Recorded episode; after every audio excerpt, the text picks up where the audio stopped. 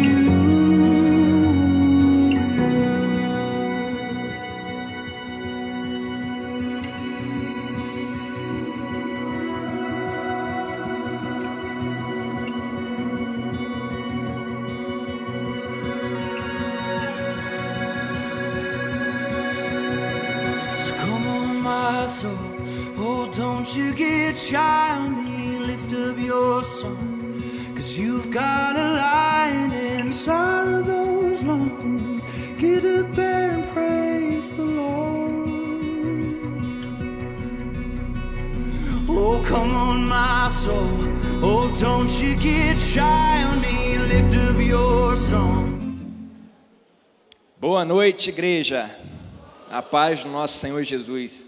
Eu quero pedir para que você se coloque de pé nessa hora. Sejam muito bem-vindos. Você que se encontra aqui presencialmente, você que está aí no, no online, conectado à nossa transmissão. Que essa seja uma noite assim especial nas nossas vidas. Sabe, antes de chegar aqui eu estava pensando que às vezes a gente vem para o culto celebrar o Senhor e nutrindo no coração um, um anseio para que Ele faça algo novo em nós, algo diferente em nós. Mas eu queria nessa noite inverter um pouquinho essa lógica. Que tal a gente oferecer algo novo para o Senhor? Que tal a gente adorar o Senhor como a gente nunca adorou? Que tal a gente oferecer nosso louvor ao Senhor de forma assim que a gente nunca ofereceu? Sabe? Vamos cultuar ao Senhor com o nosso melhor nessa noite. Amém? Feche os seus olhos, vamos orar. Pai, nós queremos agradecer ao Senhor, Deus, por mais essa oportunidade que o Senhor nos dá de, de adorar ao Seu nome. Sabe, obrigado, Senhor Deus, porque já pudemos vir aqui hoje de manhã celebrar ao Senhor, sermos alimentados pela Tua palavra. Mas nessa hora, Deus, nós queremos, sabe, entregar ao Senhor verdadeira adoração. Sabe, Deus, receba da nossa vida, Deus, o nosso louvor, inclina os seus ouvidos, Deus, para ouvir as nossas orações. Sabe, Deus, visite o nosso coração, veja, Deus, as nossas intenções e receba, Deus, a profunda adoração que queremos entregar ao Senhor. Sabe, Deus, eu sei que o seu, no seu profundo amor, o Senhor, no seu profundo amor, fará algo novo na nossa vida. Transforma a nossa vida, Deus, no dia de hoje. Sabe, que a tua palavra, Deus, venha alimentar o nosso coração, venha renovar, Deus, as nossas forças. Nós amamos o Senhor, Pai, e queremos dizer isso ao Senhor nessa noite. Nós te amamos, Deus, e queremos declarar através dos louvores, através das canções, todo o nosso amor ao Senhor. Seja adorado no nosso meio, Pai. Seja exaltado no nosso meio, Pai, em nome de Jesus. Amém. Aplauda ao Senhor, querido. Vamos adorar o Senhor. Aplauda o Senhor mais forte. Vamos adorar Ele com toda a força do nosso coração. Ele que nos, nos salvou, que nos libertou, que morreu numa cruz por nós. O seu sangue foi derramado por mim e por você. Vamos exaltar esse Deus maravilhoso. Aleluia!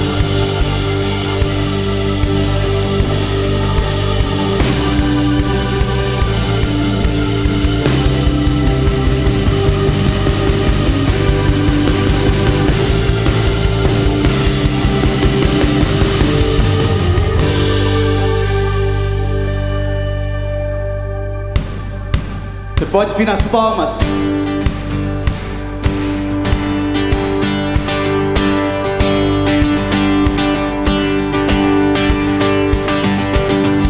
Vi cair o inimigo, vi a escuridão ruindo. Porém, o milagre que eu não entendo, no céu meu nome está escrito sinais e prodígios, seu poder tenho recebido. Porém, o milagre que eu não entendo, no céu meu nome está escrito. Pra sempre minha adoração entrego. Da morte para a vida me transportou história pela graça se transformou. Jesus, o justo, então me justificou. Esse é o meu testemunho, esse é o meu testemunho. Aleluia!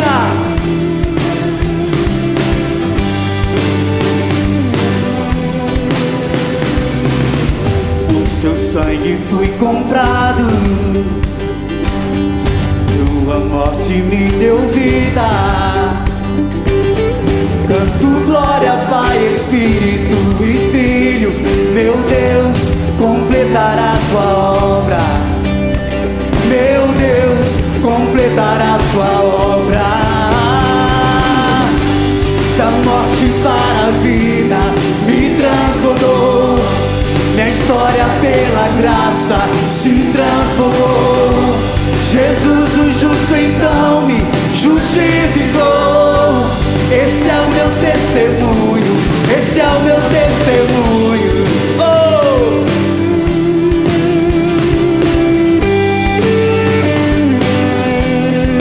Aquele que começou a boa obra, ele é fiel para cumprir. Aleluia. Se vivo estou, não acabou Maiores coisas hão de vir, eu creio sim. Se vivo estou, não acabou. Aleluia. Maiores coisas hão de vir, declare, eu creio sim. Se vivo estou, não acabou. Ei! Maiores coisas hão de vir, eu creio sim. Se vivo estou, não acabou.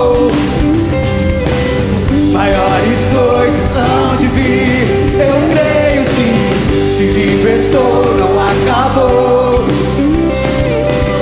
Maiores coisas hão de vir, eu creio sim. Se vivo estou, não acabou. Oh! Maiores coisas hão de vir, eu creio sim. Da morte para a vida me transportou minha história pela graça se transformou. Jesus, o justo, então me justificou. Esse é o meu testemunho, esse é o meu testemunho. Da morte para a vida me transportou.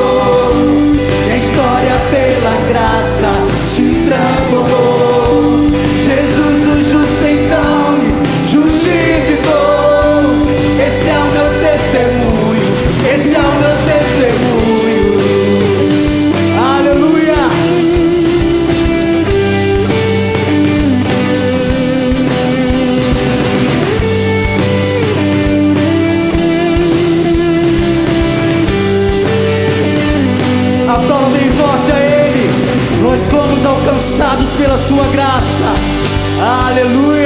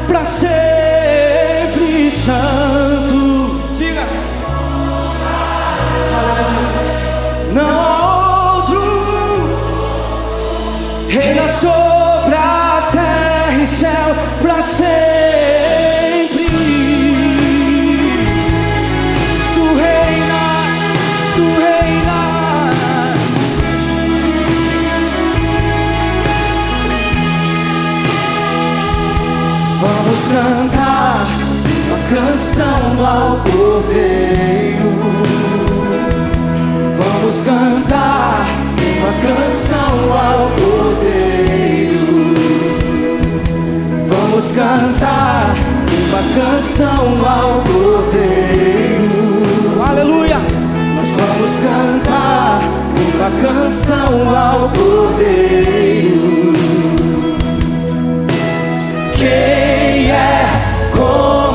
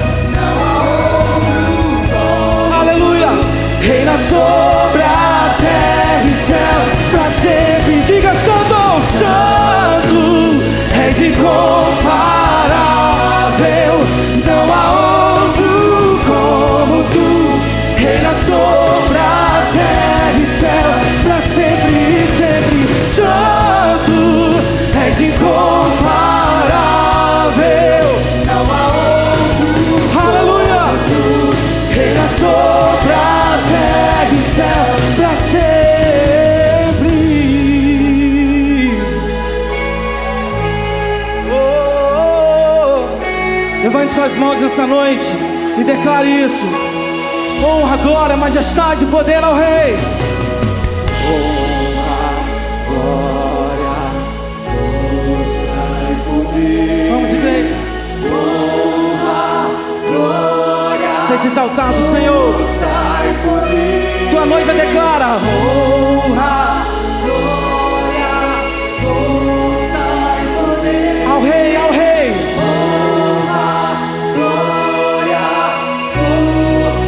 essa voz e exalte a Ele.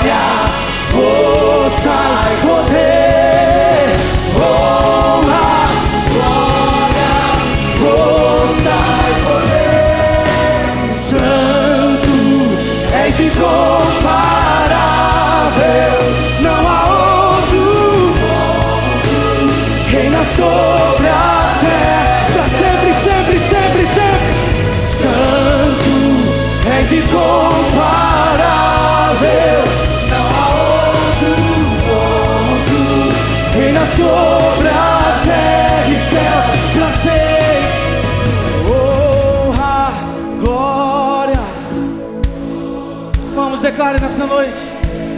Honra a ti, Senhor. Honra.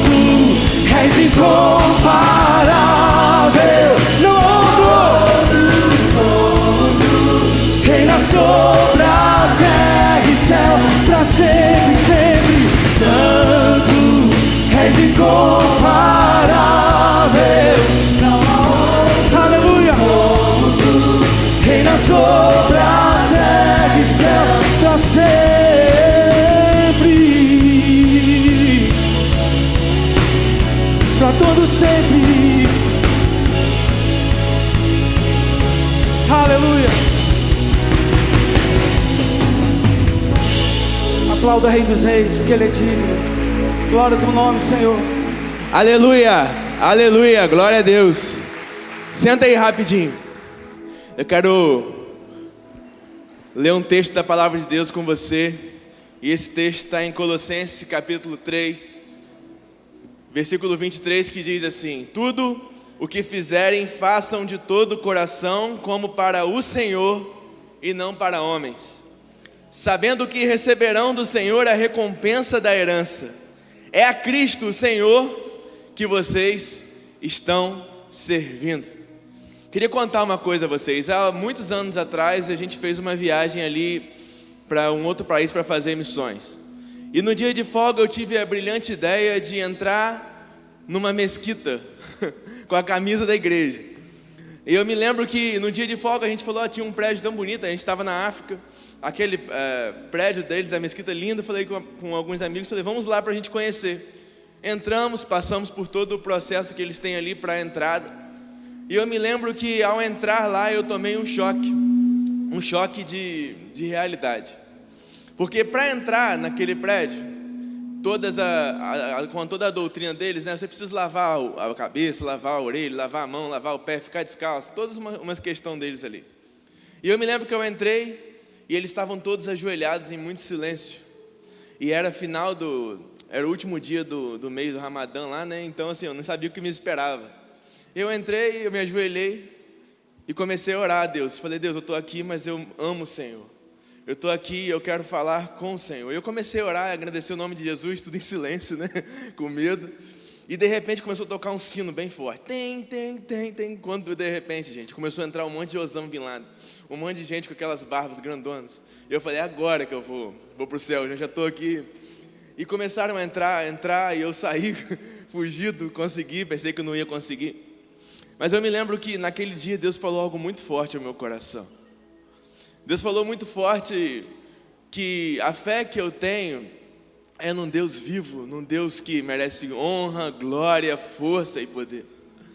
A fé que eu tenho, a fé que nós temos é no Jesus que morreu e ressuscitou o terceiro dia. E sabe, às vezes eu, eu contrasto aquela realidade lá com o que a gente vive aqui, e eu consigo tirar algumas lições sobre reverência, sobre entrega, sobre compromisso.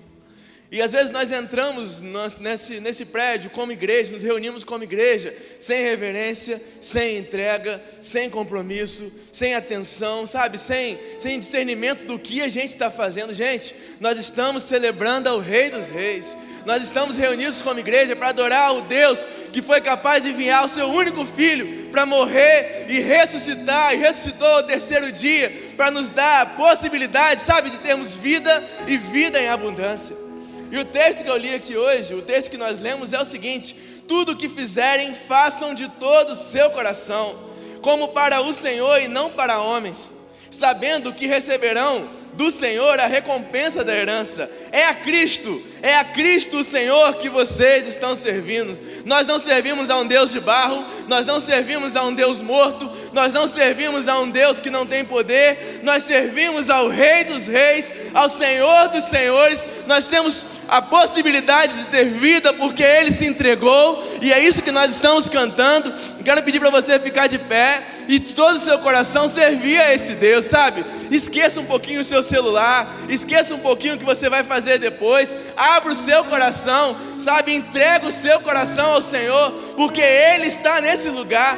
Nós não servimos a um Deus morto, nós servimos a um Deus que está aqui. A presença dele faz a diferença. É ao Senhor que nós servimos, a um Deus vivo, a um Deus poderoso, ao Rei dos Reis. Abra sua boca e celebre a Deus. Celebre a Deus, porque é ao Senhor que nós servimos, ao Senhor Jesus. Abra sua boca em nome de Jesus.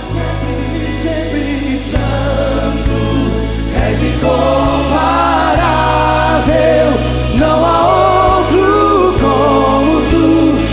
reina sobre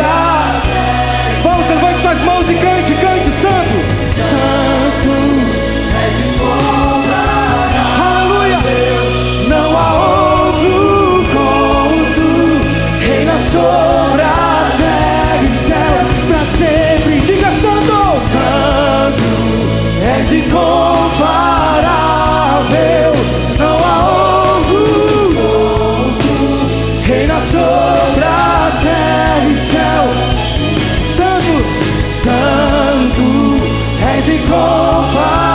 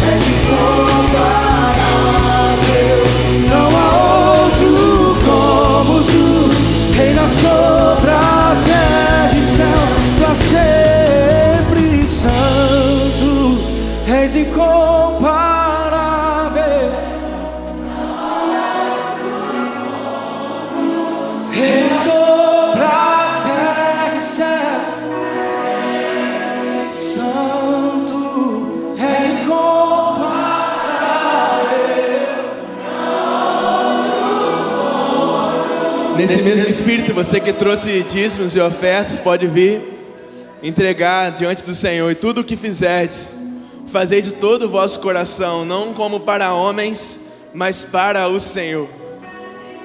Não como para homens, mas para o Senhor. Tudo que nós fazemos nesse lugar é para o Senhor. Nós não estamos aqui pensando em agradar homens, em impressionar homens, nós queremos impressionar o Senhor, o coração do Senhor. Então você que trouxe dízimos, ofertas, você que está em casa, você pode nesse momento continuar adorando ao Senhor, trazendo os seus dízimos e as suas ofertas. Vamos cantar um pouco mais, entregar um pouco mais a Jesus? Santo, és incomparável. Continue adorando Ele. Reina sobre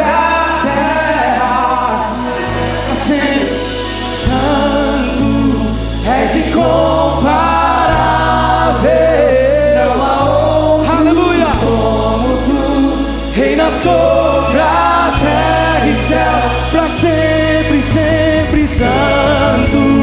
És incomparável.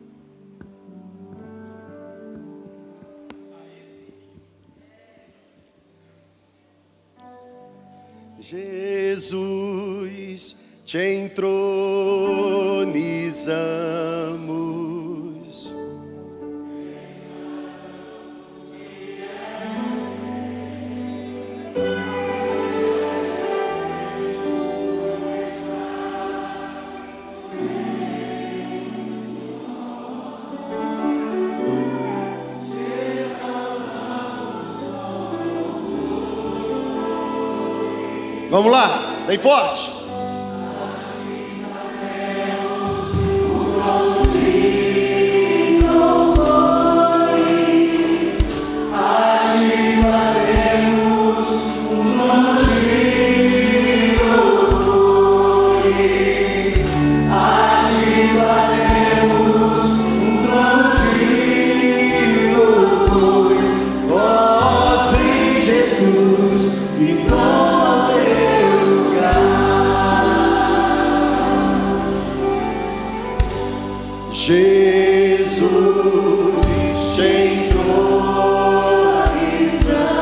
Você pode erguer as suas mãos?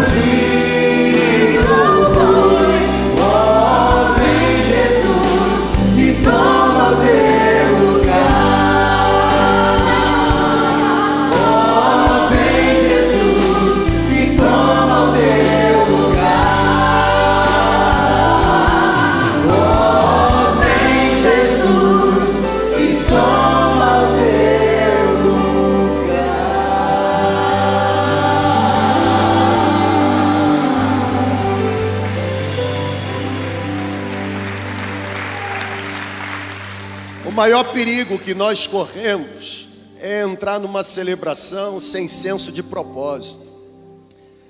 O maior perigo que nós corremos é entrarmos num prédio como esse, ou estar conectado, como você está conectado através das plataformas, e não ter certeza do porquê estamos fazendo o que estamos fazendo. É muito mais do que olhar e contemplar a face tão bonita de pessoas é muito mais do que se encantar com a boa performance ou com a boa organização. Entrar num ambiente como esse e ter senso de propósito é ter o coração regado de certeza, de esperança, de convicção de que Ele está presente.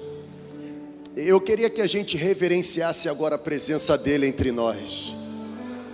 Ele é digno de receber honra, louvor, exaltação. Ele é digno de receber toda expressão de adoração.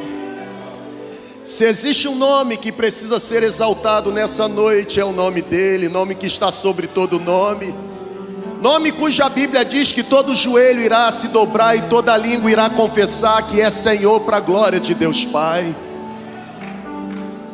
Ao nome de Jesus, enfermos são curados, ao nome de Jesus, pessoas oprimidas são libertas, ao nome de Jesus, pessoas entristecidas recebem porção de alegria. Ao nome de Jesus, até mesmo aquele que está perdido é reencontrado ou é encontrado pela salvação ou pela graça de Deus. Eu penso que ele, ele merece ser reverenciado nessa noite. Ele merece ser reverenciado nessa noite. Ele merece.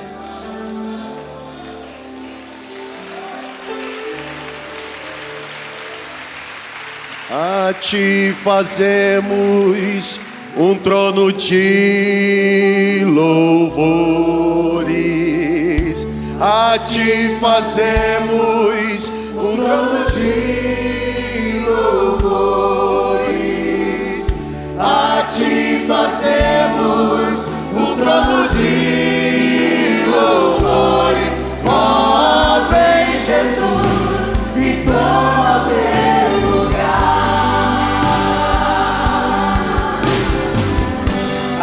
A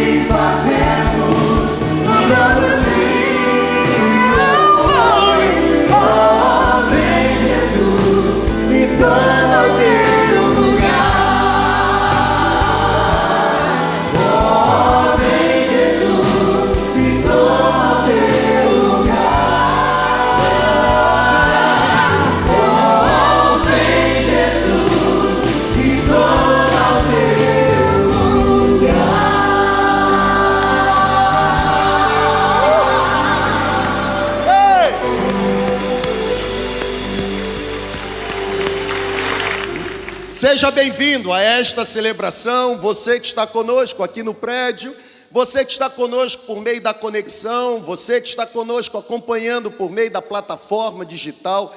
Que privilégio nos reunirmos nessa noite. Que coisa bendita, pessoas tão imperfeitas, carregando consigo um currículo tão pesado, mas nessa noite serem aceitos como sacrifício de louvor diante dele. A minha expectativa, e a expectativa mesmo do meu coração, é que ao final dessa celebração você volte para sua casa transformado, completamente modificado no seu jeito de ser, na sua maneira de viver, no seu jeito de pensar, no seu jeito de falar. É impossível encontrar-se com Ele, ser impactado pelo mover da presença dEle e não ter experiência profunda de transformação com Ele.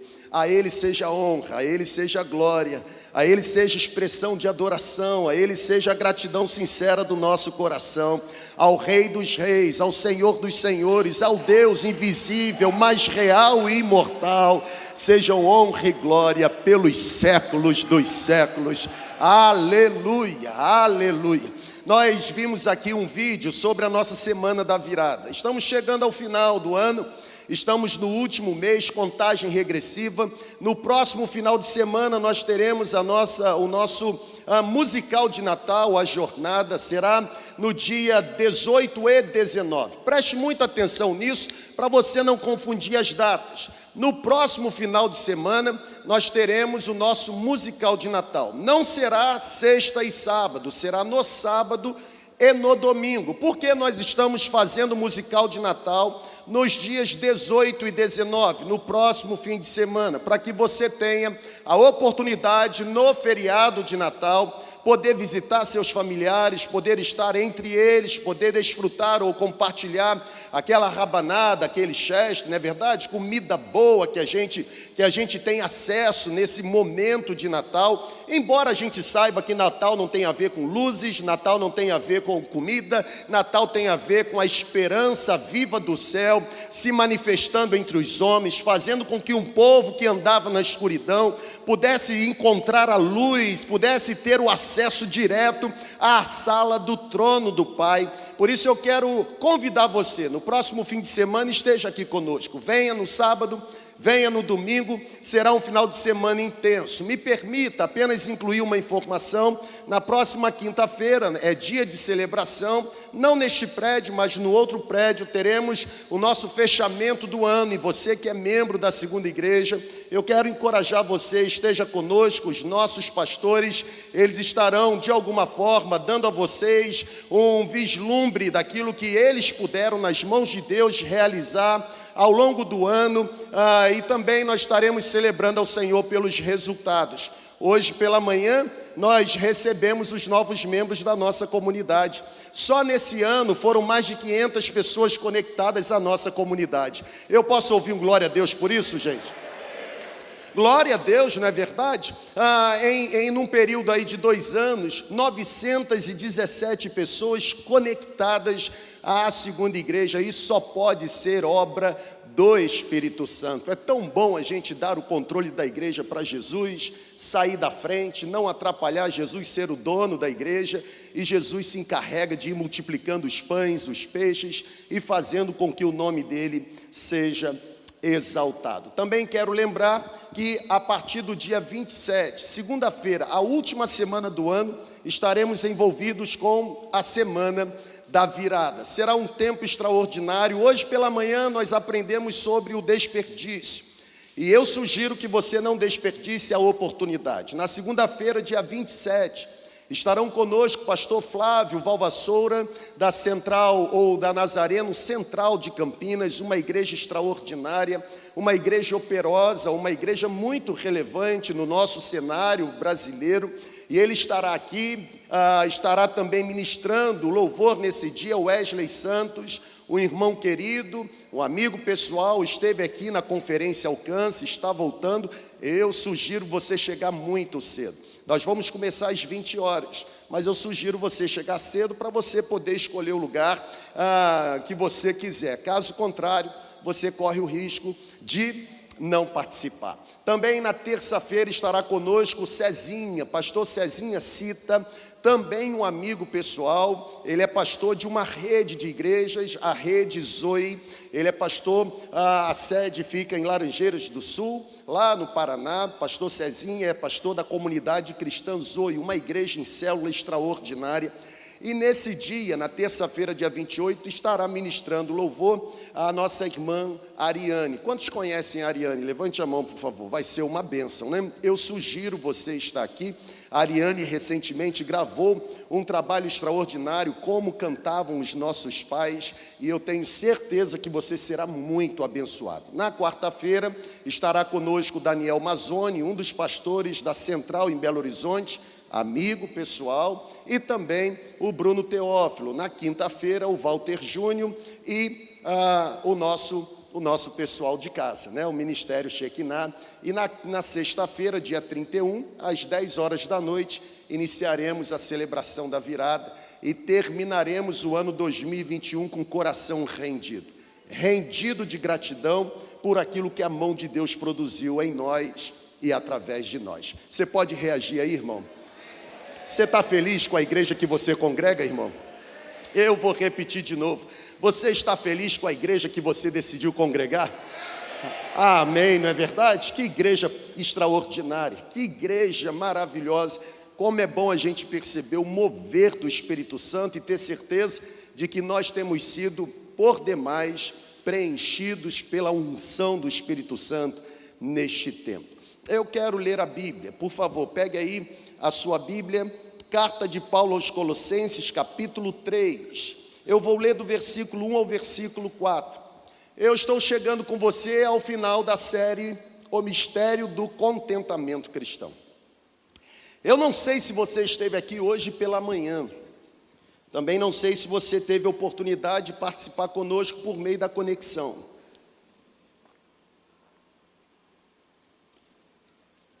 Mas hoje pela manhã nós aprendemos que uma vida que glorifica a Deus é uma vida que entende o propósito para o qual ela foi criada. Tudo aquilo que não glorifica a Deus é um desperdício. Tudo aquilo que não glorifica a Deus é considerado por Deus como um lixo espiritual. Agora eu quero pegar nas suas mãos, trazer você comigo para um cenário, um cenário derradeiro. Talvez esta seja a nossa última ministração desta série, a última série do ano de 2021. Eu fui muito abençoado. Eu fui por demais abençoado. Eu, eu, descobri que contentamento cristão é um mistério, não é algo natural. Natural é viver descontente.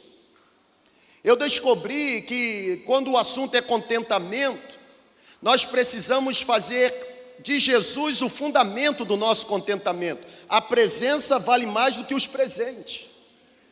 Eu descobri que quando se fala sobre contentamento, eu preciso valorizar o que Deus valoriza, caso contrário, eu vou desperdiçar a oportunidade de ter a minha vida ah, exercendo profundidade no relacionamento com Ele. Dentro do meu planejamento, e um planejamento meramente humano, eu estou indo para a última ministração da série com você. Pode ser que Deus decida soprar alguma coisa ao longo da semana, e na semana que vem, a última celebração de fato em que eu estarei ministrando nesse ano, pela manhã, pode ser que Deus entregue mais alguma coisa. Mas aqui eu piso com você nesse cenário, e eu quero pensar com você sobre o contentamento, o anseio pelo céu. Eu não poderia chegar ao final ou concluir essa linha de raciocínio sobre contentamento espiritual sem fazer com que você volte os seus olhos para o que verdadeiramente é importante. Sabe qual é o meu desejo nessa noite? Levante sua mão direita aí, por favor.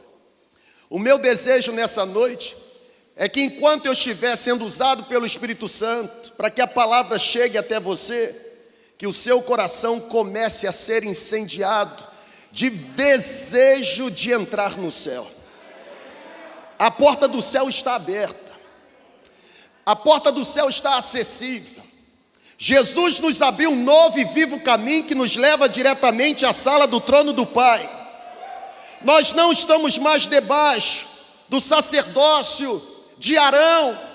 A Bíblia diz na carta aos Hebreus que nós estamos debaixo do sacerdócio de Melquisedeque, em quem não há genealogia, ou seja, não se sabe quem existiu antes e nunca se saberá quem existiu depois.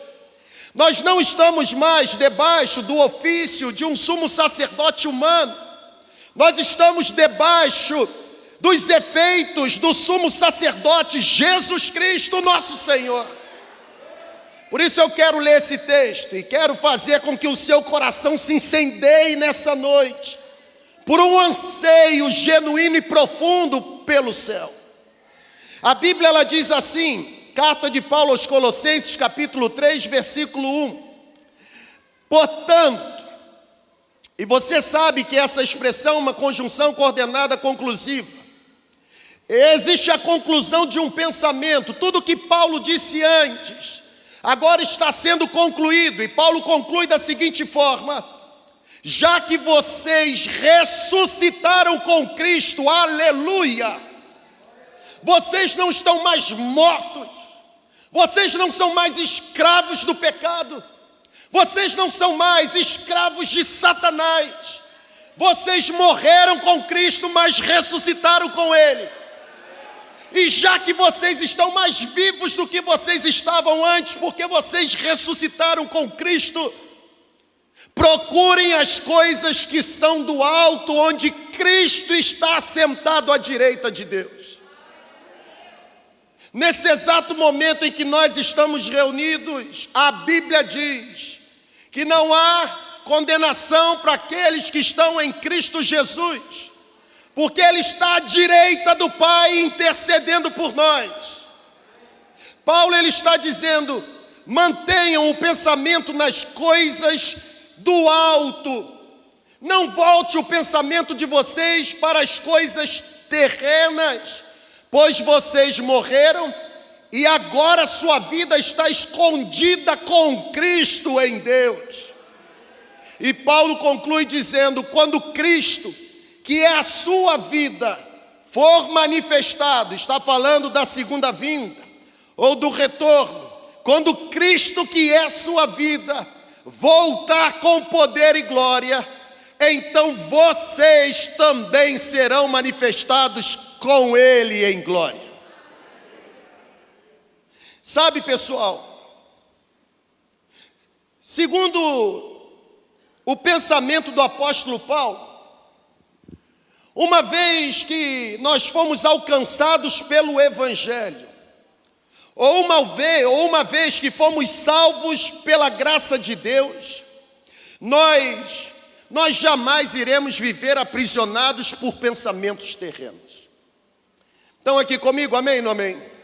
É isso que Paulo está dizendo. Uma vez que fomos alcançados pelo Evangelho, ou uma vez que fomos salvos pela graça, viver como este mundo fosse tudo o que importasse não é a nossa praia. Porque uma vez salvo e alcançado, a nossa mente é transformada. E agora, porque a nossa mente é transformada, nós, assim como o apóstolo Paulo, consideramos todas as coisas terrenas como um mero esterco comparado com a glória que Deus haverá de revelar para nós.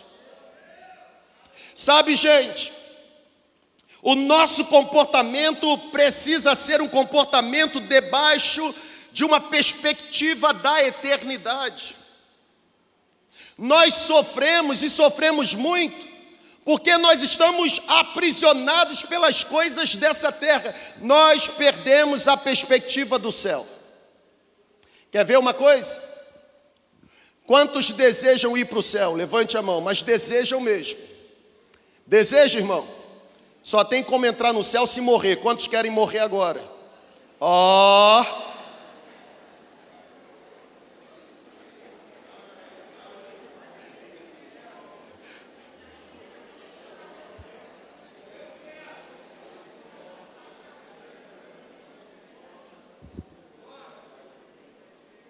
mesmo sem casar?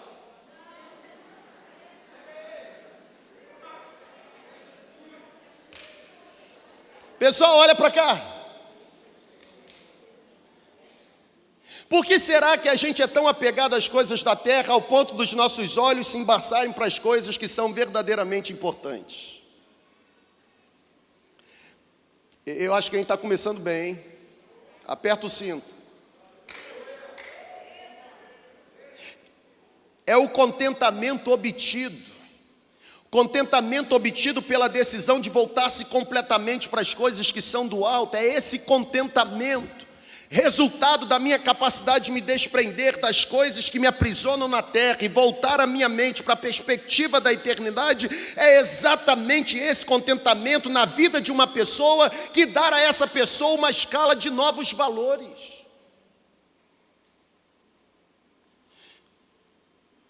É exatamente o contentamento obtido pela minha capacidade de voltar os meus olhos para as coisas que vêm do alto, que me proporciona um novo modo de enxergar ou considerar as coisas nessa terra.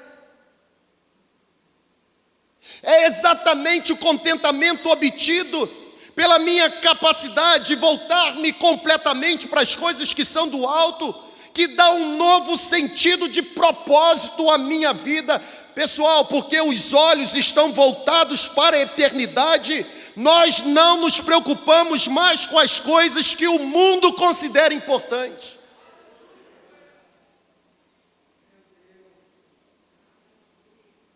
Conta-se a experiência de um pastor que foi capaz de marcar a sua geração, influenciando milhares de pessoas. E certa vez, em sua pátria, alguns, o, o, alguns procuraram aquele pastor e disseram para aquele pastor o seguinte: o senhor não deseja se tornar o nosso representante na sociedade? Nós enxergamos no Senhor um potencial extraordinário. O Senhor pode ser um excelente ativista político. O Senhor pode ser um excelente líder para a nossa sociedade.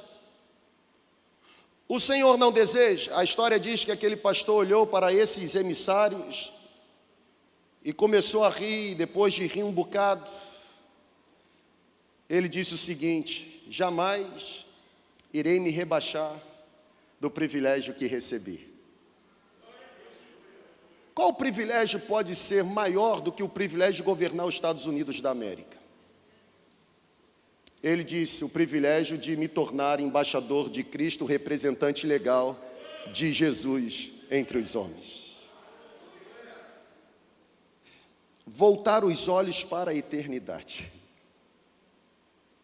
É o nosso grande desafio nessa noite. Caso contrário, não tem contentamento, porque essa terra só oferece descontentamento. Porque os nossos olhos estão para a eternidade. O que é importante para a terra pode ser que não se torne importante para nós. Por exemplo, a primeira afirmação que eu faço é: o anseio pelo céu sempre vai nos livrar de ambições que dominam este mundo. Essa frase aqui me marcou. Porque é exatamente o anseio pela eternidade que nos leva a considerar coisas não como elas aparecem para os homens, mas sim como elas são para Deus. É exatamente o anseio pela eternidade ou a minha capacidade de voltar-me para as coisas que são do alto, que me leva a valorizar o que de fato tem valor para Deus e a ignorar aquilo que não me conduz ao céu. O anseio, o desejo, a paixão pelo céu me livra de ambições que dominam este mundo. Exemplo, o que esse mundo tanto idolatra nesses tempos, ou nesse tempo? Dinheiro.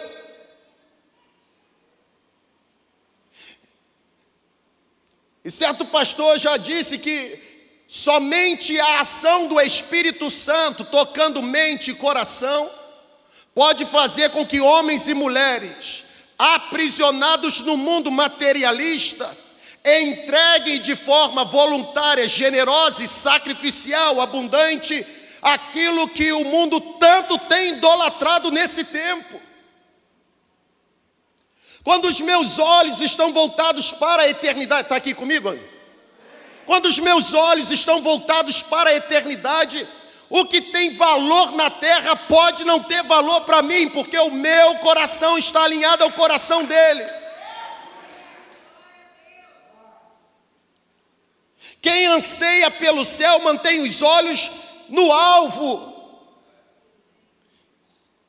Quem anseia pelo céu, mantém os olhos focados no destino final. Eu não posso desperdiçar. Eu sei para onde estou indo. E não vou permitir que você me atrapalhe chegar lá.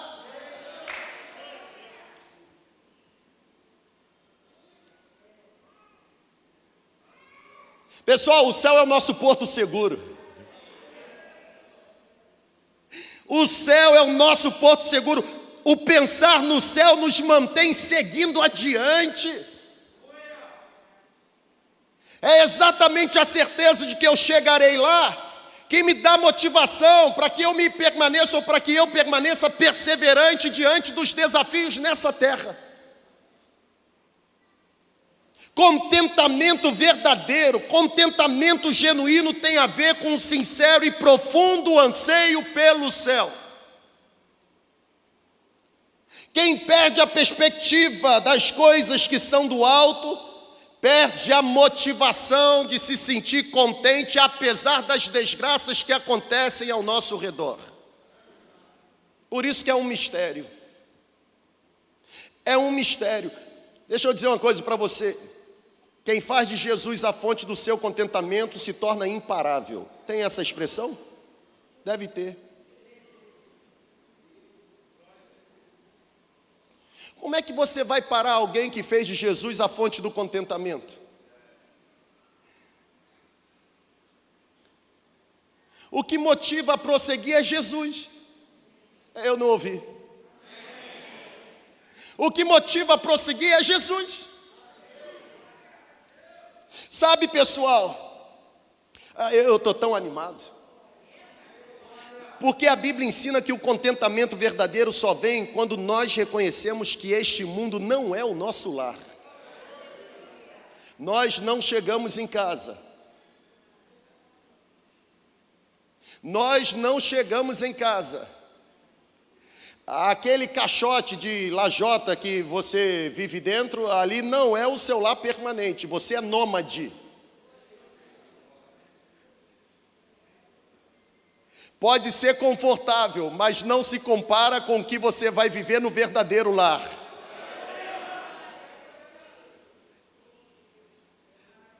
Uh! Quem anseia pelo céu reconhece a sua verdadeira identidade. Nós somos peregrinos nesse mundo. Não trouxemos nada e não levaremos nada. Você que fica perdendo seu tempo disputando força por coisas, quando você morrer, você só não vai ser enterrado pelado, porque alguém vai ficar com pena da sua família e vai vestir o seu corpo. Caso contrário, você é descer pelado. Porque assim como eu, você é a pior miséria na face da terra. Fede. E fede mesmo. Ninguém suporta ficar com o corpo com um defunto muito tempo. As funerárias precisam se utilizar de produtos especiais. Caso contrário, até aquela pessoa que mais ama agora se afasta por causa do fedor. A morte só revela o cheiro que nós temos e que está camuflado, mas que nós temos. Oi, irmão, reage aí. Fica sem passar desodorante aí para você ver. Começa a criar pizza. Já viu a pizza? A fatia de pizza que fica? Mostra aí, Jonelis.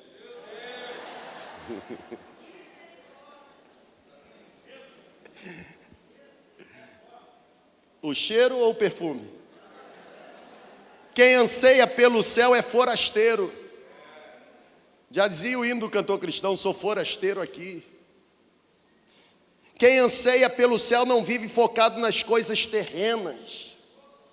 Quem anseia pelo céu não é consumido pela vida deste mundo. Pega essa visão aí, irmão. Quanto mais pensamos no céu, mais úteis nos tornamos nesta terra. Quanto mais do céu existe em mim, mais me torna as mãos de Deus um instrumento a ser usado para abençoar gente que está nessa terra.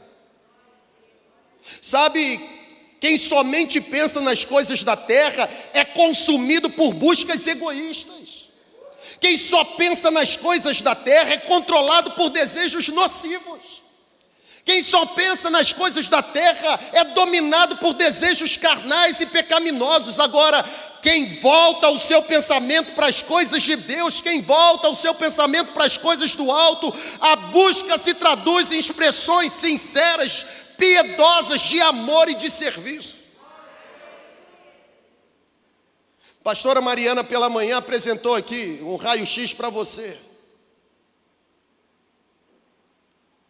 Centenas, centenas de cestas básicas distribuídas, sem fazer alarde, porque a Bíblia diz que reino de Deus tem a ver com discrição. Não se toca trombeta, pelo contrário, abençoa sem esperar receber algo em troca.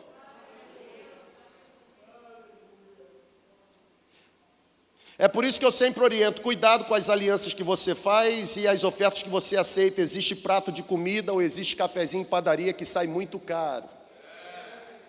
E a conta chega.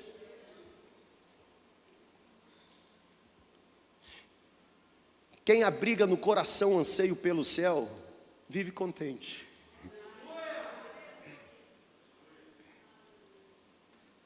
Vive contente. Os valores celestiais precisam nortear a nossa vida. Eu tenho 15 páginas aqui, beleza? Amém?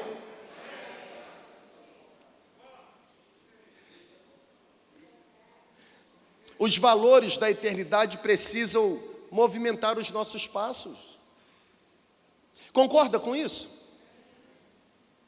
Quem volta o seu pensamento para as coisas do alto rejeita o pensamento mundano. Quem volta o seu pensamento para as coisas do alto, rejeita o pensamento carnal, tenha certeza de uma coisa: a inclinação dos nossos pensamentos, seja para o céu ou seja para a terra, sempre irá afetar aquilo que valorizamos e, consequentemente, irá afetar a maneira como vivemos. Pode ter certeza disso.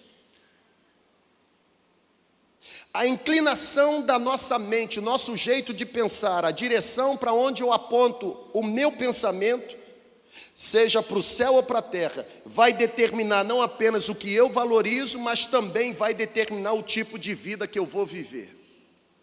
Gente que não tem anseio pelo céu vive uma vida miserável, medíocre.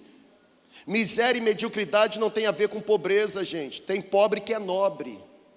E tem gente com recurso que é medíocre. Está pegando aí, irmão? Quem tem o pensamento cativo às coisas que vêm do alto, como o apóstolo Paulo está dizendo aqui nessa carta, capítulo 3, não se sente oprimido pelos temores da vida. Quem tem o pensamento voltado para as coisas que são do alto, não se sente oprimido pela correria frenética desse mundo. Quem tem um pensamento voltado para as coisas que são do alto, não se sente oprimido pelos tumultos desta terra. Quem tem um pensamento cativo às coisas que vêm do alto, permanece em paz mesmo diante de tempestades, permanece em paz mesmo diante de dilemas que se apresentam. É em paz me deito e logo durmo, porque só o Senhor me faz repousar em segurança. São os desejos mais profundos pelo céu que determinam a qualidade de vida que nós vivemos nessa terra, gente. Nós estamos perdendo a perspectiva da eternidade. Por mais que a gente diga que o céu é bom e que nós vamos para lá, a gente está vivendo nessa terra como se fosse o nosso destino final. Não é. Em nome de Jesus, receba essa palavra no poder do Espírito Santo. Aqui não é o nosso destino. Eu vou repetir, irmão. Aqui não é o nosso destino.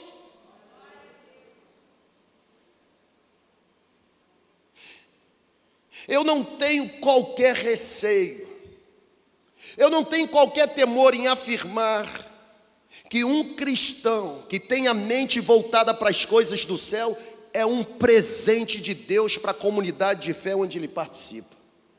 Porque gente que tem a mente voltada para a eternidade, um anseio pelo céu, é gente generosa, é gente desprendida, é gente abnegada porque já entendeu que é forasteiro, que é peregrino. Você sabe qual é o conceito de peregrino? Estar a caminho da sua verdadeira cidade. Nós ainda não chegamos. Filipenses 3:20, o apóstolo Paulo diz: "A nossa cidadania não é aqui, não está aqui. A identidade que temos não é aquela emitida pelo instituto ou um órgão emissor, não. A nossa identidade diz que nós somos cidadãos dos céus. A nossa cidadania está lá, e de onde nós aguardamos ansiosamente a manifestação do nosso Senhor. Na verdade, um cristão contente não anseia pelo céu apenas para escapar dos inúmeros desafios que se apresentam nessa vida. Às vezes você diz assim: quer ir para o céu, irmão? Quero, porque essa vida está muito ruim. Preste atenção: se o seu desejo de ir para o céu é simplesmente para escapar dos desafios daqui, você ainda não entendeu nada sobre a eternidade. Porque céu não é um spa para você tirar férias dos dilemas da terra. Sabe por que a gente deve abrigar no coração anseio de entrar no céu ou anseio pelo céu? Porque a gente já conhece a doçura da comunhão com Cristo aqui na terra. Se aqui na terra é essa comunhão gostosa com Ele, imagine lá que a comunhão será restaurada plenamente.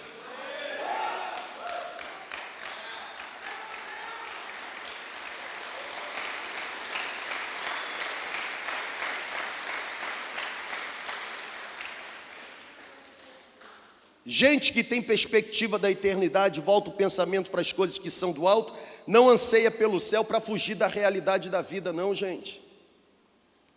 Gente que tem perspectiva da eternidade, volta o pensamento para o alto, reconhece que esta vida é cheia de sofrimento. No entanto, olhar para as coisas que vêm do alto traz convicção de que todo e qualquer sofrimento terá fim. Olha para cá, por favor. Quando o destino está evidente, ou quando o fim está garantido, nós somos capazes de suportar as maiores provações da vida. Eu vou repetir. Quando eu tenho certeza para onde estou indo e abrigo no coração a convicção de que chegarei lá, enfrentar dilema nessa vida faz parte do processo. Acho que você não entendeu nada. Quem tem perspectiva da eternidade, enfrenta de boa os dilemas, porque sabe que Deus continua no controle, que a nossa vida está escondida com Deus em Cristo. Quem habita no esconderijo do Altíssimo, a sombra do Onipotente descansará. Aqueles que têm os olhos firmados nas coisas deste mundo correm atrás de uma paz que não conseguem alcançar, é correr atrás do vento.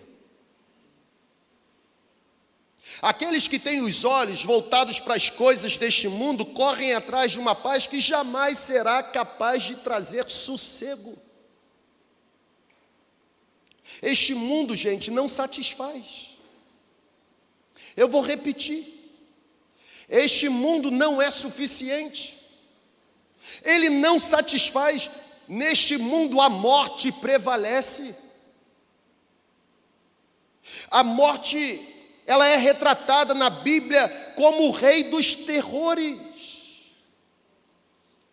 Se existe um cenário capaz de agredir contentamento, é morte. Porque a morte para nós, cuja visão está focada nas coisas da terra, significa o fim, significa uma interrupção, significa retirada abrupta. Em qualquer cenário que a morte chega, ela traz a sua bagagem com muita dor. Esse mundo não satisfaz você que está nessa celebração, presencial ou online. Este mundo não satisfaz, porque neste mundo a morte está reinando. Está conseguindo entender? E a morte, quando chega, ela traz sofrimento. É a morte que arranca dos nossos braços pessoas que nós amamos. Só que tem uma verdade que eu quero eu quero compartilhar com você e eu quero que você vibre. Esse lugar tem que tremer agora. Embora nesse mundo a morte reine, aqueles cujos olhos estão voltados para as coisas que têm, que têm do alto ou que vêm do alto, que são do alto, têm certeza que por causa da ressurreição de Jesus a morte foi golpeada.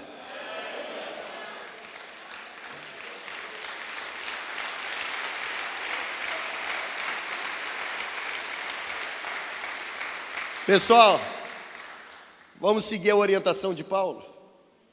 Vamos voltar o pensamento para as coisas que são do alto. Porque voltar o pensamento para as coisas que são do alto significa ter a certeza de que a morte morreu por causa da morte de Cristo.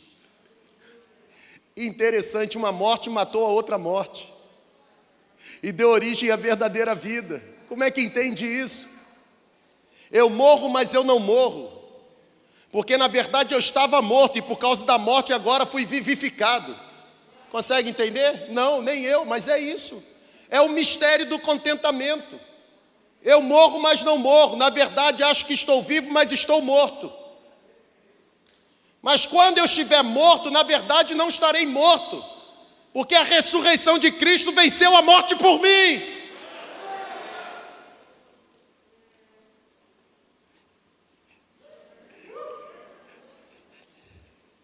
Ele venceu a morte. Ele ressurgiu dentre os mortos para nunca mais morrer. Aquele túmulo está vazio e aquele corpo nunca mais voltará para lá.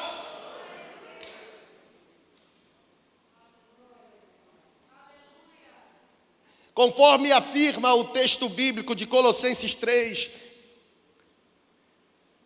nós que estávamos mortos fomos vivificados pela ressurreição de Cristo. Pessoal, Jesus tirou o aguilhão da morte.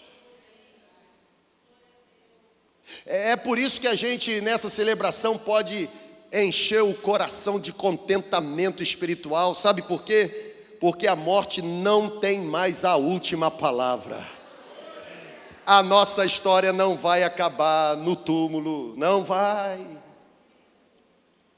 Voltar os olhos para as coisas que vêm do alto, ou alimentar um anseio pelo céu, é ter certeza de que Jesus destruiu o poder da morte e aqueles que creem em Jesus jamais irão habitar debaixo do poder da morte, pelo contrário, irão habitar debaixo da promessa de que não irão morrer eternamente.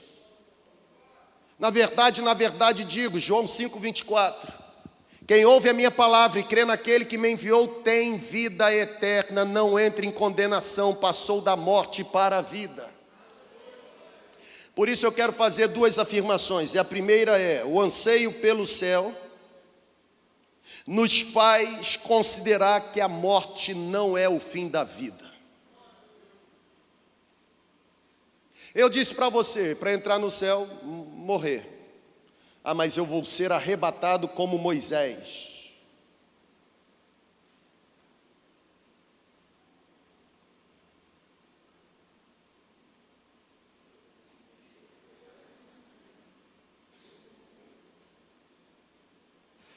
Se você não for arrebatado como Moisés, Enoque, Moisés, falei Moisés, né? Enoque, perdão, como Enoque, se você não for arrebatado num redemoinho, porque acha que o arrebatamento foi na carruagem de fogo, mas não foi na carruagem de fogo, foi no redemoinho. A carruagem passou, mas o arrebatamento foi no, no redemoinho. Se esse processo não se reproduzir na sua vida, você vai ter que passar pela morte. Agora, qual o problema de passar pela morte? Qual o problema de passar pela morte? Interessante, porque o texto de Gênesis 5, quando fala de Enoque, o autor diz assim: todos os que antecederam Enoque viveram e morreram. Interessante, trocadilho de palavras.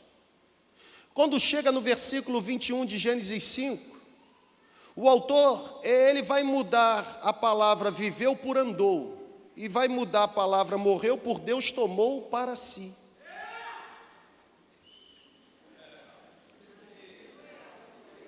Nem todo mundo que vive anda.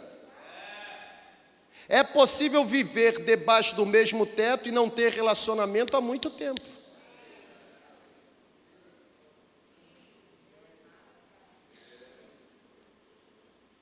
Viver não é andar. Quem vive morre. Mas quem anda não experimenta a morte, Deus o toma para si.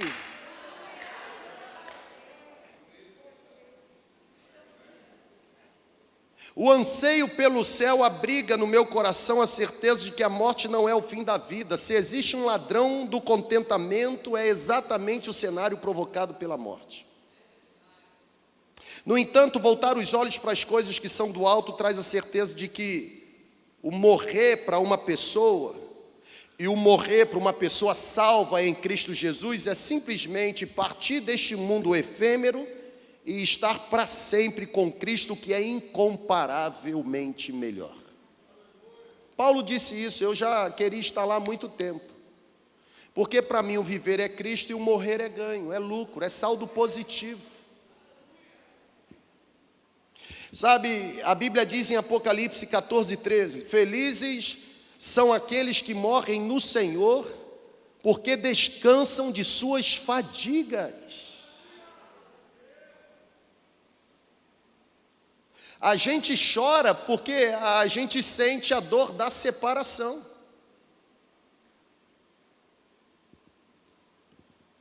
A gente chora porque o golpe da morte é duro.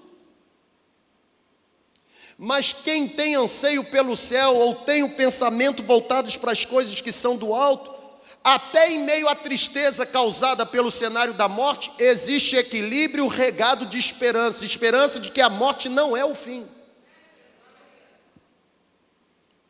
A morte não é o caminho do purgatório.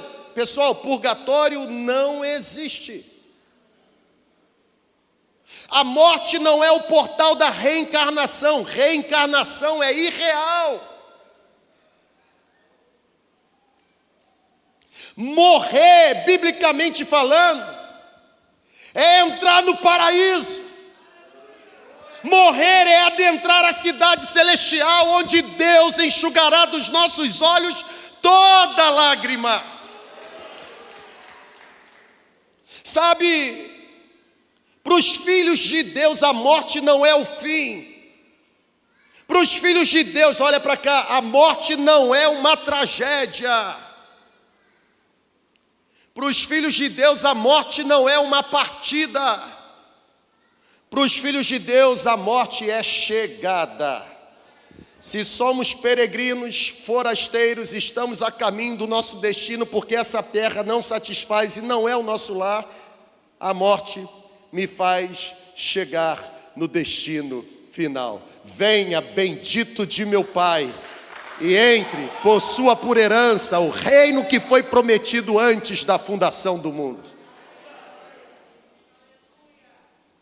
Ainda que hoje, por causa de alguns cenários hostis, as lágrimas estejam rolando no seu rosto ou pelos seus olhos, eu quero lhe encorajar, erga os seus olhos, volte o seu pensamento para as coisas que são do alto e comece a contemplar a linda herança que você tem pela frente. Posso ir mais? A, a morte nunca colocará um ponto final na nossa história. Por quê? Porque existe vida após a morte. É a nossa esperança. Paulo diz o seguinte: se a esperança de vocês se resume nas coisas dessa terra, vocês são os mais miseráveis de todos os homens. Paulo diz: se Cristo não ressurgiu dentre os mortos, não adianta pregar e não adianta crer. A gente crê porque Ele está vivo, e a gente prega porque Ele vive. É como diz a canção: porque ele vive, eu creio no amanhã. Se ele não vivesse, qual a perspectiva do amanhã? A minha caminhada pastoral tem me obrigado a conviver com a realidade da morte o tempo todo. E eu posso afirmar para você, por experiência, que de todas as dores da vida, a dor da morte, a dor do luto, parece ser a dor mais aguda. A dor da morte é uma dor que lateja na alma, que assola a nossa vida, que perturba a nossa paz.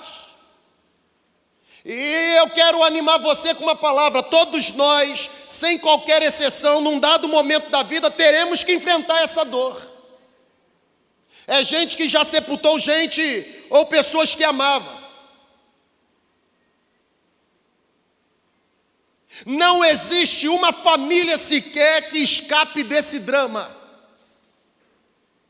Ontem, por exemplo, eu estava pregando numa igreja, uma igreja de um pastor amigo. Um pastor cujos filhos foram criados comigo. Nós fizemos muitas artes juntos. Corríamos demais nos pátios. Encontro dos nossos pais, no sentido de café de pastores, nós incendiávamos o lugar não com fogo espiritual, mas com bagunça mesmo. O filho mais novo faleceu vinte e poucos anos, por conta de todo esse processo da pandemia. E ontem eu olhava e eu percebia o quanto o semblante, apesar dos meses, como o semblante ainda está marcado pela dor do luto. Não tem remédio, gente. Eu vou repetir: não tem remédio. Não tem remédio. Nenhuma família escapa. Não é fácil ser privado do convívio de alguém que nós amamos. Não é fácil enterrar o corpo de quem nós amamos. Não é fácil olhar para um caixão, para um esquife e olhar naquele caixão, naquele esquife, o corpo de quem nós amamos. Não é fácil lidar com a sensação da perda. Quantos nesse processo de pandemia, quantos perderam alguém que tanto amava? Talvez a dor do luto ainda esteja aí, ó, presente, machucando, arrancando lágrima dos olhos. Porque a dor provocada pela separação, separação causada pela morte, é uma dor que aperta o peito. É uma dor que despedaça o coração. É uma dor que perturba a nossa paz. Porém, erga sua mão em nome de Jesus, no poder do Espírito Santo eu afirmo: ainda que você chore e choro provocado pela dor da morte, existe um consolo prometido para aqueles que choram, os que choram serão consolados, aleluia. Tem batismo de consolo do céu. Você precisa voltar os seus olhos para as coisas que são do alto. Caso contrário, você entenderá que a morte é o fim da linha. Aqueles que estão em Cristo têm viva esperança. Aqueles que estão em Cristo sabem que Jesus venceu a morte. Jesus disse para as irmãs de Lázaro: Eu sou a ressurreição e a vida. Quem crê em mim, ainda que esteja morto, viverá. Quem crê em Jesus não morre eternamente, gente. Não morre. É o anseio pelo céu que nos dá essa capacidade. Pessoal, o anseio pelo céu não nos isenta de chorarmos a dor da saudade. O anseio pelo céu não nos isenta de chorarmos a dor da perda.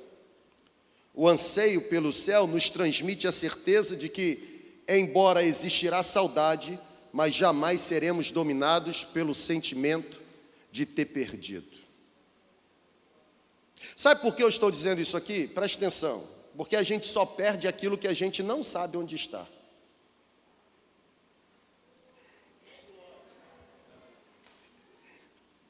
A gente só perde o que a gente não sabe onde está. Quem alimenta anseio pela eternidade volta o seu pensamento para as coisas que são do alto, sabe para onde está indo, sabe onde vai chegar. Os que morrem em Cristo são bem-aventurados, como aqueles que morrem sem Cristo estão lascados. Duas grandes verdades. Ao mesmo tempo que eu estou falando quem tem anseio pelo céu, a morte não é o fim. Também estou dizendo que quem volta o pensamento para a terra e vive nessa terra como se a terra se resumisse em tudo, a morte também não será o fim. Eu vou repetir. A Bíblia diz que todos comparecerão diante do tribunal. Hebreus 9, 27, ao homem está destinado a morrer uma única vez, vindo depois disso o juízo. A diferença é o destino. Venha e entra no reino que eu preparei. Foi fiel no pouco, no muito, sobre o muito eu coloco. Mas também haverá aqueles, haverá aqueles, haverá, verbo haver no sentido de existir. Haverá aqueles em que ouvirão: apartai-vos, se afastem, para longe, vocês que praticaram a maldade e a iniquidade, eu não conheço vocês. Lugar para vocês é fogo, ranger de dente, condenação eterna.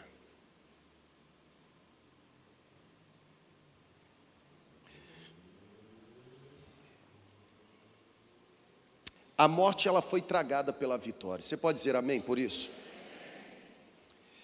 A nossa tribulação aqui, por mais severa que ela se torne, ela será apenas uma tribulação leve e momentânea. Vai passar, gente. Eu vou repetir, vai passar. Vai passar.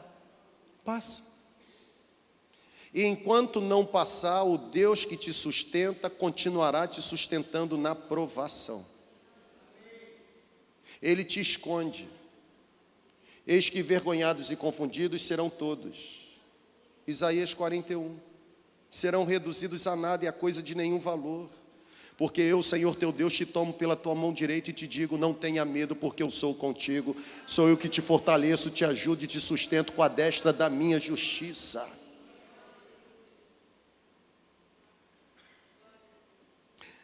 O nosso choro, como diz a Bíblia, pode durar uma noite inteira, mas o sol sempre voltará a brilhar. Deus é maravilhoso. É, é, óbvio que o fato de voltarmos os nossos olhos para as coisas que são do alto não significa que deixaremos de sofrer. Na verdade, é possível que a gente sofra ainda mais. Já dizia o saudoso Billy Graham que nenhum servo de Jesus consegue ter paz num mundo que jaz no maligno. Se você vive em paz aqui, é porque você está jogando no time daquele que. Não tem como, gente. Eu vou repetir. Você está em que mundo? Se você vive em paz nessa terra, é porque você está jogando no time errado. Porque é impossível pessoas que são governadas por valores celestiais viverem em paz num mundo corrupto, corruptível, habitado por pessoas maldosas e perversas. Voltar o nosso pensamento para as coisas que são do alto não nos isenta de sofrimento. A nossa caminhada nesta terra sempre será marcada por dissabores. A nossa caminhada nessa terra sempre será marcada por decepções, por fraquezas, por angústias. Olha para cá, a nossa caminhada nessa terra, inclusive, será marcada pela morte. É aqui neste mundo que enfrentamos os desertos. É aqui neste mundo que descemos aos vales mais profundos. É aqui neste mundo que atravessamos os vales mais tenebrosos. É aqui neste mundo que os nossos pés são feridos e o nosso coração é afligido. No entanto,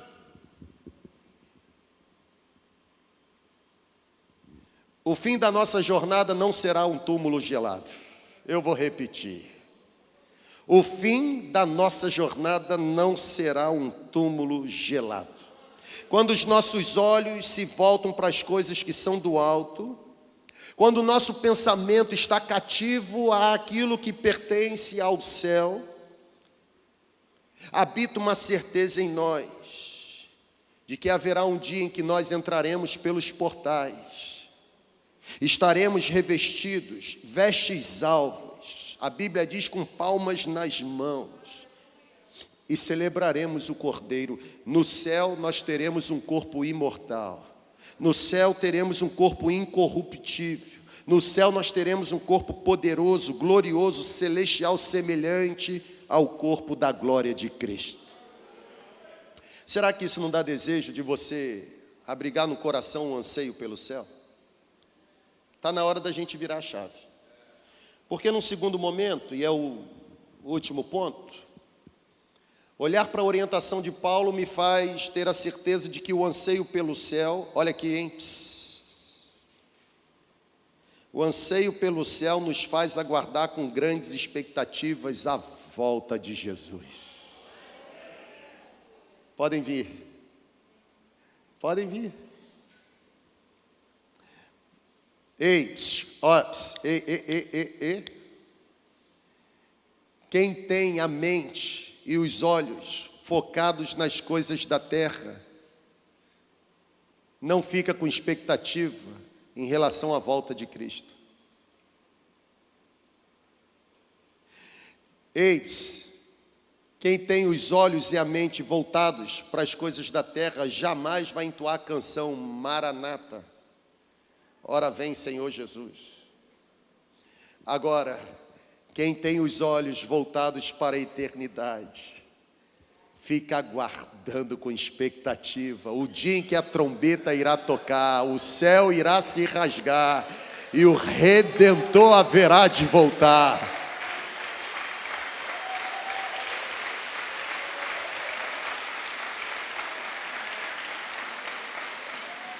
O interessante é que muitos estudiosos acerca do fim dos tempos, muitos estudiosos têm se arriscado a marcar datas e até mesmo estabelecer o tempo para a volta de Jesus. Eu me lembro de um livro, Alinhamento dos Planetas, lembra desse livro? Eu me lembro de tantas profetadas que foram ditas que na virada do milênio o negócio ia bugar. Todos que tentaram marcar datas se frustraram. Todos que se enveredaram por esse caminho acabaram frustrados. Agora, dois textos finais para a gente concluir. Primeiro, Apocalipse capítulo 1, versículo 7. Eis que ele vem com as nuvens, e todo olho o verá, até mesmo aqueles que o traspassaram e as tribos da terra se lamentarão sobre ele. A volta de Cristo será visível, todo olho verá. Já dizia a velha canção: então se verá o filho do homem vindo com poder e glória, todo olho verá, independente de onde você estiver, esse céu irá se rasgar, um fenômeno irá acontecer, porque vocês estão olhando para o alto, esse Cristo que vocês estão vendo subir, um dia ele voltará.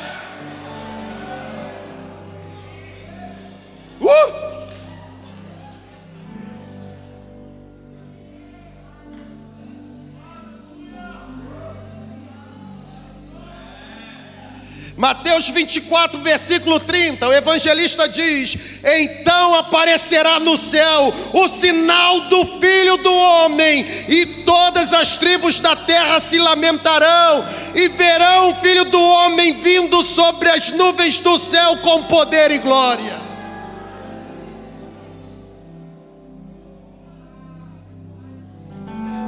Viver sob os efeitos de um contentamento cristão é um mistério é aguardar com expectativa o cumprimento da promessa. O Verbo se fez carne, habitou entre nós, viveu entre nós, foi maltratado, perseguido, difamado, injuriado, injustiçado, morreu na cruz como um criminoso, como se fosse, sem preencher qualquer tipo de requisito para estar lá. O seu corpo foi retirado por um homem zeloso, piedoso, envolto em linho, colocado numa pedra, num túmulo construído no jardim novo da casa. Mas a Bíblia diz que ao terceiro dia, enquanto as mulheres levavam as especiarias, a pedra não estava no lugar. E o anjo estava sobre a pedra e dizia: Porque estão procurando entre os mortos aquele que está vivo, ele não está mais aqui porque ele reviveu. Uh!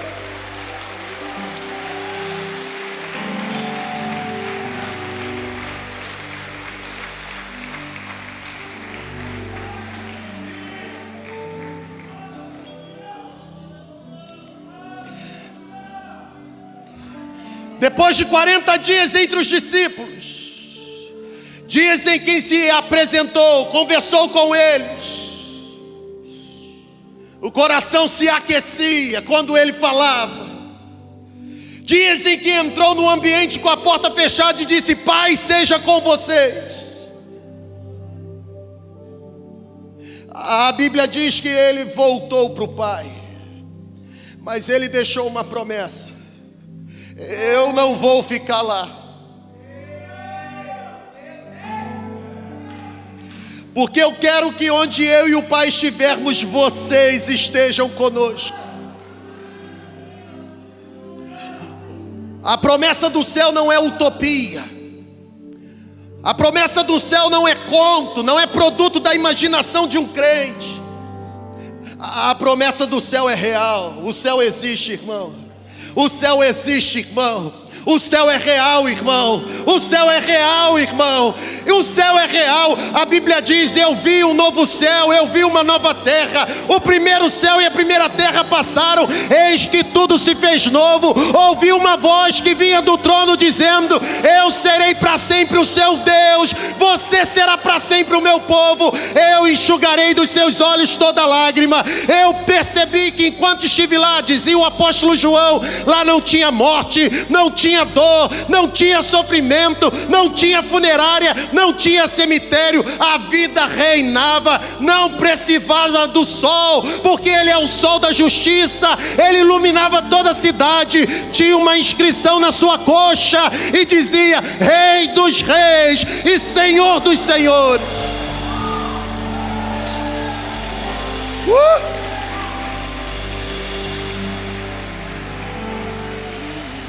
Porque ele vive.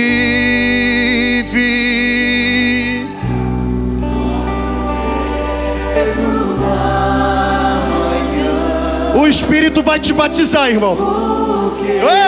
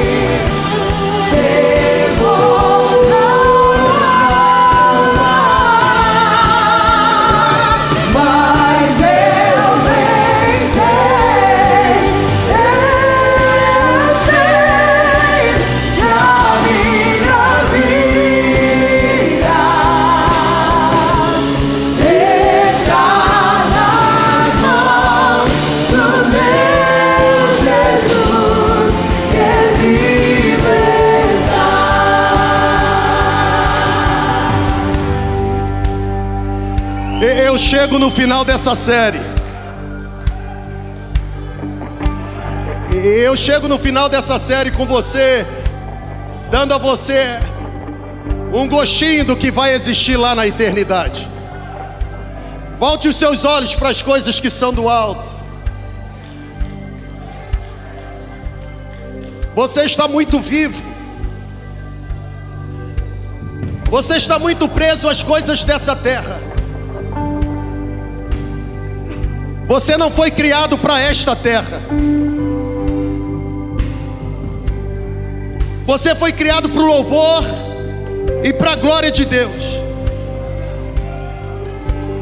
Os prazeres dessa terra não podem ser mais valiosos para você do que a glória que haverá de ser revelada na eternidade. Olha para cá, eu vou terminar essa série. Contentamento cristão é um mistério. Não tem a ver com algo natural. Natural é não viver contente. Só que Deus não daria essa série para nossa comunidade se não fosse para nos preparar para aquilo que Ele já está pronto a derramar no ano de 2022 tem que virar a chave. A decisão é nossa agora. A, a decisão é nossa. Ou a gente continua aprisionado pelas coisas da terra, ou a gente volta os olhos e os pensamentos para as coisas que são do alto. Ou a gente continua aprisionado às coisas dessa terra, ou a gente começa a valorizar o que Deus valoriza. Deus está nessa hora pronto a virar a chave na sua vida nessa hora, nesse exato momento, Deus está pronto a virar a chave. Você precisa caminhar, você precisa se entregar, você precisa tomar decisão. Você deseja receber um batismo nessa hora de poder, de presença, um batismo mesmo de fogo espiritual um batismo de revestimento que vem do alto, a fim de que a sua mente seja formatada nesse exato momento e você comece a desejar o céu como você nunca desejou. Você quer se entregar para Ele? Saia do seu lugar rápido, vem aqui para frente. Eu estou terminando essa série. Venha para cá, Deus abençoe. Vem mais, pode vir, pode vir. Você não pode sair daqui sem que a sua mente volte para as coisas que são do alto. Pode vir, Deus abençoe. Pode descer da galeria, pode vir. Dá tempo, pode vir. Vem, vem bem para frente aqui. Pode vir. Deus deseja construir em você uma nova perspectiva. Você não pode viver nessa terra sem senso de destino. Para onde você está caminhando? Se você caminhar sem Jesus, você vai para o inferno. Se você caminhar sem Jesus, você vai padecer no lago de fogo e enxofre. Se você caminhar sem Jesus, você vai viver perdido eternamente. Mas se você se entregar a Jesus, existe uma promessa. Existe uma promessa. A promessa é que você viverá com Ele eternamente. Você não quer ter a sua mente transformada agora? Saia do seu lugar, vem à frente. Pode vir. Pode vir. Pode vir. Pode vir. O livro da vida está aberto.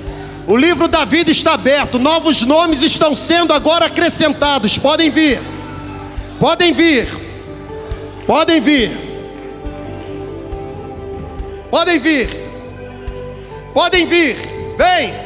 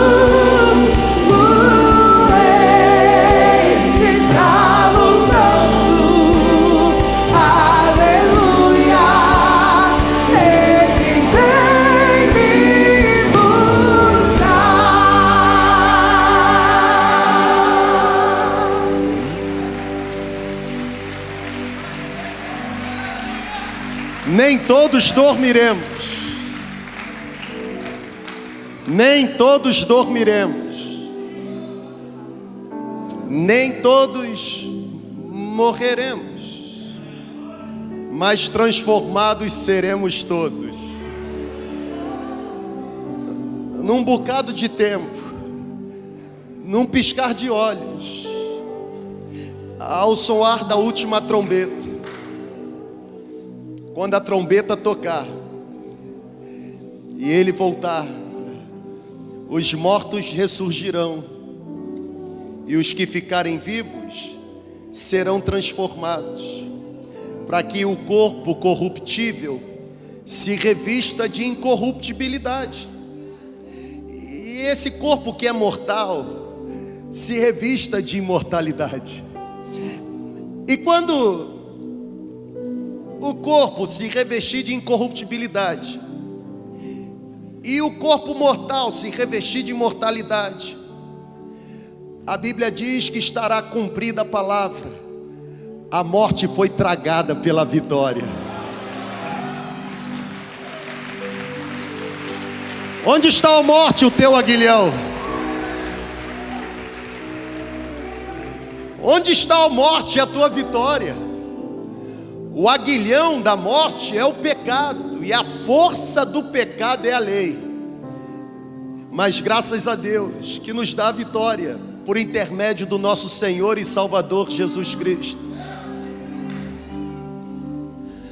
Portanto, meus amados irmãos, permaneçamos firmes, constantes, inabaláveis, perseverantes, sabendo que o que estamos fazendo nesta terra, com o pensamento voltado para as coisas que são do alto, nunca será inútil aos olhos do Senhor.